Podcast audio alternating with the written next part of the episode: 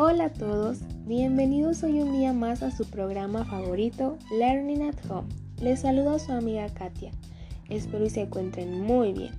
El día de hoy estoy muy contenta de poder compartirles un tema muy importante, el cual es la enseñanza y aprendizaje del álgebra en la escuela primaria. Sé que al escuchar esto estás pensando, ay, qué aburrido, álgebra en educación primaria, ya me voy. Pero no, espera. Es muy común que cuando hablamos de álgebra se nos venga a la mente que es muy complicada. Las clases que nos impartían nuestros maestros eran tan largas y aburridas. Por eso hoy estoy aquí, yo como futura docente, para comentarte que debemos de buscar la manera mucho más fácil y divertida para enseñar álgebra en los pequeños. Debemos también tener en cuenta que las matemáticas y el álgebra en general siempre han sido fundamentales para la educación y para la vida, claro. Han sido parte de nuestros principales experimentos y descubrimientos más emblemáticos. También han estado presentes desde el inicio de nuestra formación académica. Sabemos que si no aprobamos esta materia, desde los primeros años no podemos pasar a las siguientes etapas. Muy bien, para comenzar, veremos qué es el álgebra. El álgebra es la rama de la matemática en el cual las operaciones son generalizadas, empleando números, letras y signos que representan simbólicamente un número u otra entidad matemática. El autor Baldor nos dice que el álgebra es la rama de la matemática que estudia la cantidad considerada de un modo más general posible. ¿Qué les parece interesante, no? Y bien, a lo que venimos sé que se mueren por conocer. ¿Cómo se enseña y cómo se aprende álgebra? Afirman Godino y Font, que son dos autores muy importantes en el campo de las matemáticas, en el año 2003, en su libro Razonamiento algebraico, nos mencionan que ciertamente no se trata de impartir solo un curso de álgebra a los alumnos de educación infantil y primaria, sino que también de desarrollar el razonamiento algebraico a lo largo del periodo que se inicia en la educación infantil hasta el bachillerato. En la educación primaria, los alumnos manipulan expresiones con letras, operaciones y números. Por ejemplo, para buscar el perímetro de un triángulo, el área de un rectángulo, la longitud de una circunferencia, etc. El docente en educación primaria busca que el alumno razone algebraicamente. Y sé que te estarás preguntando, ¿qué es razonar algebraicamente? Pues aquí va. Razonar algebraicamente implica representar, generalizar y formalizar patrones y regularidades en cualquier aspecto de las matemáticas.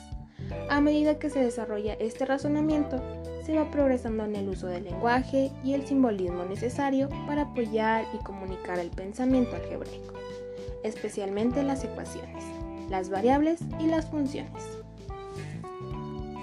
Y claro, que vamos a conocer también algunas de las características del razonamiento algebraico, que son sencillas de adquirir por los niños y que por lo tanto debemos conocer nosotros, los maestros en formación y los docentes, son las siguientes.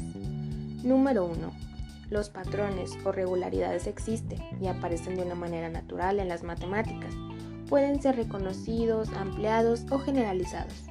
El mismo patrón se puede encontrar en muchas formas diferentes. Los patrones se encuentran en situaciones físicas, geométricas y numéricas. Número 2.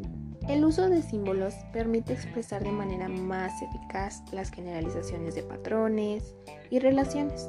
Entre los símbolos destacan los que representan variables, los que permiten construir ecuaciones e inecuaciones. Las variables son símbolos que se ponen en lugar de los números o de un cierto rango de números. Las variables tienen significados diferentes, dependiendo de si se usan como representaciones de cantidades que varían, o como representaciones de valores específicos, desconocidos o formando parte de una fórmula. Número 4 y último. Las funciones son relaciones o reglas que asocian los elementos de un conjunto con los de otro, de manera que cada elemento del primer conjunto le corresponde a uno y solo uno del segundo conjunto. se pueden expresar en contextos reales mediante gráficas, fórmulas, tablas o enunciados. Pero claro, para aprender álgebra debes conocer las habilidades matemáticas básicas que ya todos conocemos, tales como son la suma, la resta, la multiplicación y la división. Esta matemática de escuela primaria es esencial para poder aprender álgebra. Si no has dominado estas habilidades, será difícil abordar los conceptos más completos que se enseñan en álgebra. También debes conocer el orden de las operaciones. Una de las cosas más complicadas acerca de la resolución de una ecuación algebraica, como principalmente es saber por dónde empezar. Por suerte existe un orden específico para resolver estos problemas. Primero resuelve las operaciones matemáticas que están entre paréntesis, luego los exponentes, la multiplicación, la división y la suma.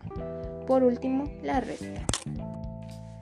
Pero por supuesto, tampoco hay que ver al álgebra como solo literales, sumas o factorizaciones. También hay que verlo como un ejercicio mental, pues abre la mente, encuadra el pensamiento y ejercita el cerebro para poder resolver problemas de cualquier índole en nuestra vida cotidiana. Ya que si uno no aprende bien el álgebra, pues tampoco aprenderá a hablar correctamente haciendo de lo complicado algo más simple. No solo es aprender por aprender. Y bueno amigos, hemos llegado al final de este podcast. Espero que les haya gustado mucho como a mí. Cuídense y nos escuchamos en el siguiente. Estuvo con ustedes tu amiga Katia.